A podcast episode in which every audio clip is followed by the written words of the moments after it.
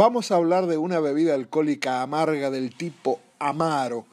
elaborada a partir de varios tipos de hierbas como la mirra, el ruibarbo, la manzanilla, el cardamomo, orégano y azafrán, entre otras, que son maceradas en alcohol de vino, posteriormente filtrada y añejada en toneles de roble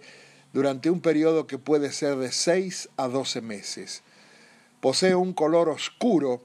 un aroma intenso y su gradación alcohólica está comprendida entre los 39 y 45 grados, dependiendo de la marca que lo elabore.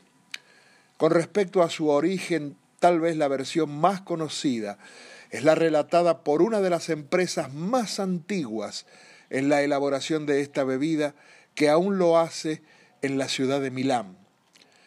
le atribuye la invención a un farmacéutico italiano y a su colaborador, un doctor sueco. Estos apellidos le darían nombre al licor allá por 1882. La misma empresa destaca que es en Córdoba, República Argentina,